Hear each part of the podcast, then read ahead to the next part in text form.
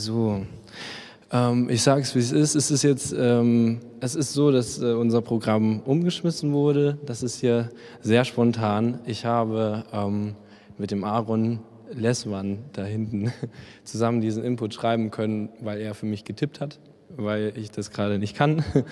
Ähm, und deswegen ein großes Dankeschön an dich. Und ich möchte euch einfach äh, heute ein bisschen mit reinnehmen in das Thema vom Palmsonntag. Wir haben jetzt quasi heute also Palmfreitag.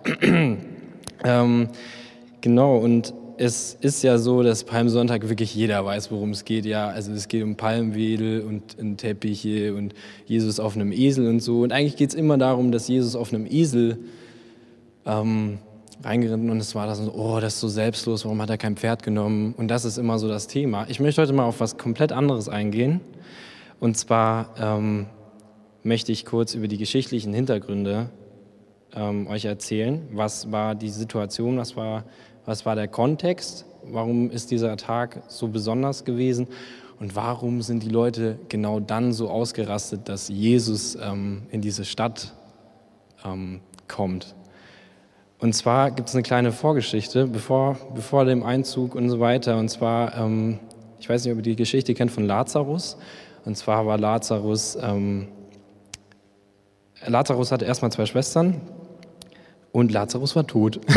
Seit vier Tagen. Ähm, das ist eine ganz schön lange Zeit. Es ist jetzt, äh, man sollte meinen, damit haben dann die Leute ähm, eigentlich abgeschlossen. Nach vier Tagen ist jemand endgültig tot. Das, ähm, das ist meistens so. Und ähm, dann ist Jesus eben nicht weit von Jerusalem entlang gelaufen und dann kam eben die Schwester, ähm, die eine Schwester Martha, kam zu Jesus und meinte, Herr, wärst du, nicht hier, äh, wärst du hier gewesen, wäre mein Bruder nicht gestorben. Aber auch jetzt weiß ich, alles, worum du Gott bittest, wird er dir geben. Diese verzweifelte Frau hat gerade wirklich gefragt, nachdem ihr Bruder vier Tage schon tot war, ob Jesus äh, ihn nicht wieder auferstehen lassen will. Und er hat es gemacht. Ähm, er hat es einfach gemacht. Lazarus ist aus dem Grab gekommen, die Leute waren ähm, unheimlich beeindruckt. Und das ist die, die Geschichte, wo Palmsonntag startet. Weil Palmsonntag, Palmfreitag, weil Palmfreitag eigentlich damit startet, dass plötzlich ein ganzes Land Jesus als ähm, den Retter ansieht, den Retter 2.0. Ähm, 1.0 war Ägypten, deswegen gab es dieses Passafest. Und dieses Passafest wurde in dieser Stadt gefeiert. Und die Leute haben gesagt, hey, da kommt Jesus, der neue Retter. Und die haben sich vorgestellt, da kommt ein heroischer Militär, ähm, militärischer Herrscher, der jetzt endlich mal die Römer vertreibt, der dafür sorgt, dass, ähm, dass die endlich mal in Frieden leben können und der mit einem Riesenschwung diesen ganzen Barts an, an Römerpolitik einfach rauskickt. Das war die Vorstellung, mit denen die Leute gesagt haben, okay, ähm, Jesus kommt endlich, da ist er, da ist unser Retter. Ja, und dann kommt er erstmal nicht auf dem Pferd, sondern auf dem Esel. Ist jetzt schon mal nicht allzu heroisch, aber das hat die Leute noch nicht so richtig gestört, sondern die Leute waren wirklich, oh wow, ähm, da ist er und haben dann darauf gewartet, dass er jetzt irgendwas sagt. Und dann kam es zu so einer kleinen Predigtsituation. Und das ist die, der krasseste Teil von Palmsonntag, ist die Predigtsituation, die sich dann ergeben hat, wo er dann ähm, den Leuten eigentlich Hoffnung geben sollte, was er dann auch gemacht hat, aber auf eine ganz eigene und komische Weise. Er sollte eigentlich, haben die Leute erwartet, so, ähm, jetzt machen wir einen Plan. So, der wird jetzt König und dann machen wir einen Plan und dann ähm, wird erstmal ähm, die, die, der Statthalter Pontius Pilatus vertrieben und dann geht es weiter. Und dann erobern wir die Welt. ähm, und was er gesagt hat, war, wenn ein Weizenkorn nicht in die Erde fällt und stirbt, bleibt es allein. Wenn es aber stirbt, dann trägt es viel Frucht. Im Endeffekt hat er gesagt, wenn ich ein Weizenkorn habe und ich schiebe es in die Schublade, weil es ein schönes Weizenkorn ist, habe ich ein wunderschönes Weizenkorn. Und das sieht richtig gut aus in dieser Kornform. Es ist rund, es ist irgendwie, es ist einfach toll. Und dann ähm, habe ich davon überhaupt nichts. Aber wenn ich es rausnehme und sage, okay, ich habe danach kein besonders schönes Korn mehr, aber ich schmeiße es in die Erde und ich vergrabe es. Und mit viel Hoffnung wird daraus dann mal ein ganzes Feld. Und Jesus hat gesagt, Leute, ich bin tot. Ich werde sterben. Er hat gesagt, ihr seid mir so wichtig, ich möchte ein Feld haben, ich möchte ein fruchtbares Feld haben. Ich bin Weizenkorn, ich bin rund, ich bin im Moment perfekt. Und ich gebe mich dafür hin, dass wir danach was Großes haben, was die Menschheit am Ende retten wird. Und die Frage ist, warum?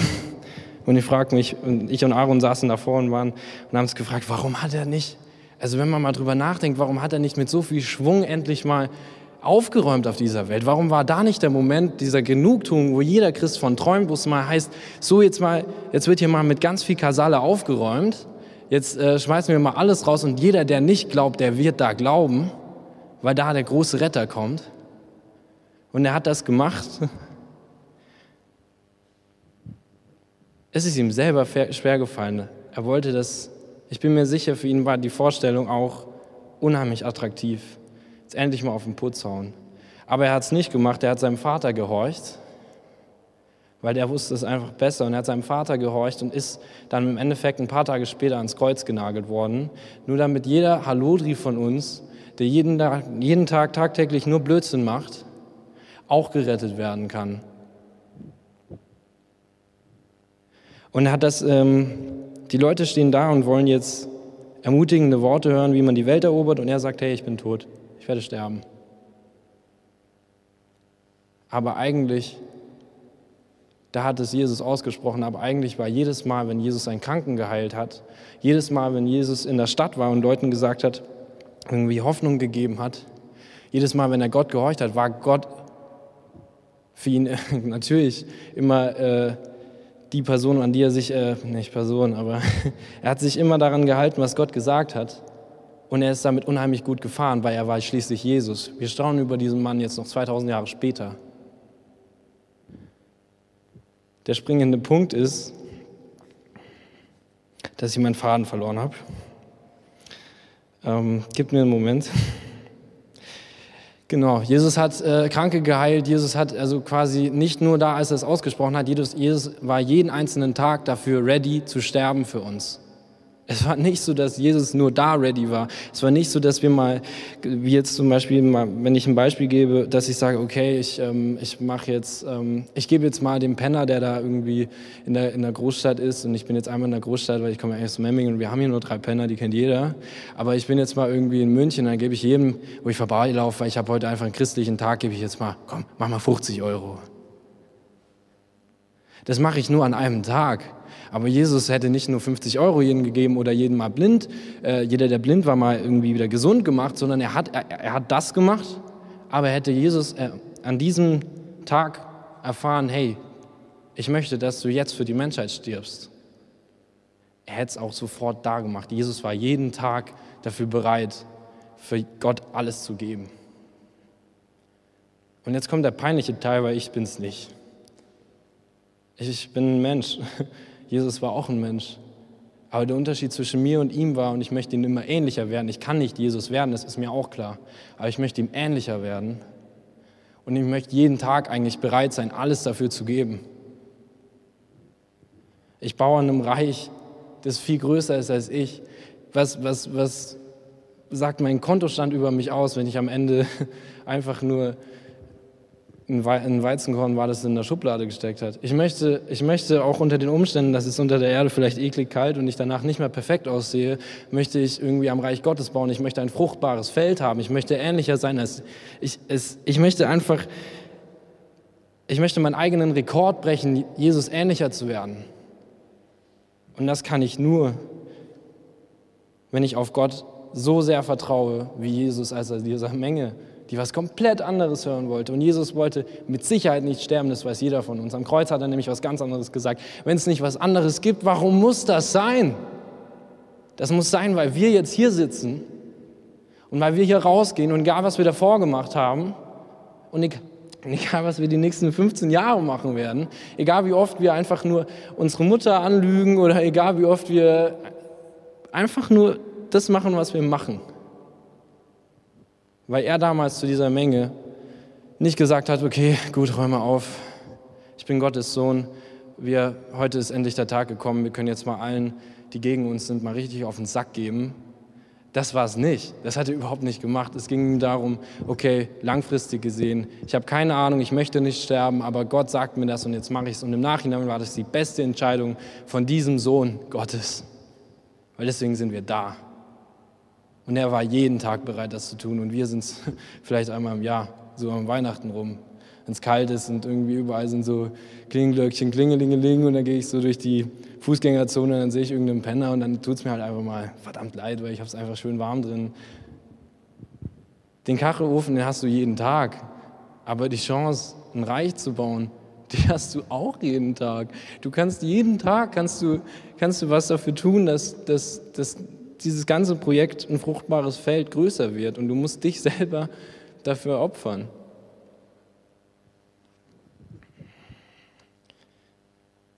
Weil jetzt vielleicht der Bezug zur Realität ist es jetzt vielleicht nicht so, dass ich mich morgen mit einem Spaten auf ein Feld verziehe und mich eingrabe, möchte ich euch einfach ein Beispiel geben, wie das ausschauen kann, dass man was aufgibt. Vielleicht ist es so, dass du an deinem Palmsonntag, anstatt eine gute Zeit mit deinem Kumpel zu haben, ihm sagen musst, dass es, dass es vielleicht nichts ist, dass dir das Ganze nicht gut tut, weil dieser Kumpel dich immer in irgendwelche Richtungen zieht, die vielleicht dir überhaupt nicht gut tun. Vielleicht musst, kannst du einfach nicht ähm, deinem Kumpel dann das sagen, was er hören möchte, die, diese Erwartungen erfüllen, sondern vielleicht musst du dann einfach das machen, was Gott von dir möchte, in diesem Moment. Vielleicht musst du dann bereit sein, alles zu tun. Oder wie es bei mir ganz praktisch war, ich musste mein, ich habe mit dem Henry zusammen, ähm, habe ich eine kleine Jungs-Jugendgruppe gehabt und das war so richtig mein, mein Projekt, ja. Das war, das war richtig, das waren Pfundskerle waren das. Das waren super kleine Jungs und ich habe jeden Einzelnen so sehr gemocht. Wir haben uns so reingehängt und es war die lustigste Zeit überhaupt, vor allem auch für uns Mitarbeiter. Es war wirklich, ein Ding, das haben wir hochgezogen und es war einfach, es war so gut, es hat so Spaß gemacht und, ich war voll in meinem Element. Und irgendwann hieß es dann aber, hey, so, du machst Sieg. Ich habe drei Sachen in dem Moment sogar geleitet. Ich habe dann nacheinander aussortieren müssen. Und dann hieß es, so, jetzt gibst du das ab. Jetzt machst du Siegas. Und das ich habe das nicht von heute auf morgen gemacht. Ich bin nicht in die Stadt eingezogen und habe dann fünf Minuten später einer Menge erzählt, dass ich morgen tot bin, sondern ich habe ähm, monatelang damit gehadert. Ich habe immer versucht, da irgendwie aus der Nummer rauszukommen. Ich habe mit vielen Leuten geredet, ich habe darüber gebetet und ich fand es scheiße. Aber jetzt stehe ich hier und im Nachhinein war es die beste Entscheidung überhaupt, weil ich konnte intensiver den Jesikas machen. Ich konnte mit euch Zeit verbringen, ich konnte euch viel besser kennenlernen. Es hat mir richtig gut getan. Es, es, war, es war die beste Entscheidung, die ich in dieser Hinsicht treffen musste und die war, die war nicht einfach. Und es muss jetzt nicht immer ein Kumpel sein oder es muss nicht immer ähm, eine Jugendgruppe sein, aber es gibt einfach Sachen, die Gott von uns möchte, damit daraus ein fruchtbares Feld wird. Damit wir am Palmsonntag einer Menge erklären können, nein, ich mache jetzt das, ich erfülle diese Erwartung nicht, und manchmal sind es auch deine Erwartungen, manchmal hast du gar keine Lust darauf, meistens hast du gar keinen Bock drauf. Wenn Gott dir was sagt, ich kann dir, ich kann dir echt versprechen, du hast echt oft keine Lust drauf. Und im Nachhinein ist es das Beste und Fruchtbarste, was du jemals abgeliefert hast. Und darum geht es am Palmsonntag. Palmsonntag ist, du gehst in eine Stadt, ziehst ein mit Erwartungen, du lebst einfach dein Leben, du bist, wie du bist. Und wenn dann der Moment kommt, wo Gott dann sagt, ähm, ich möchte das von dir haben, dann gib's ab. Dann mach das. Das ist das Beste, was du in diesem Moment tun kannst. Langfristig gesehen ähm, ist es das, was, ja, was uns irgendwie immer mehr in die Richtung Jesus schiebt. Ich will jetzt noch ganz kurz beten und dann dürfen die Lobpreise vielleicht nochmal ran. Vater, ich danke dir für dein, ich danke dir für deinen Riesensegen, der auf jedem Einzelnen von uns liegt. Ich danke dir für jede, ja, jeden Impuls, jede Entscheidung, die du uns offenbarst und die wir im besten Fall befolgen, weil es uns dann besser geht. Ich danke dir, dass du immer nur unser Bestes willst.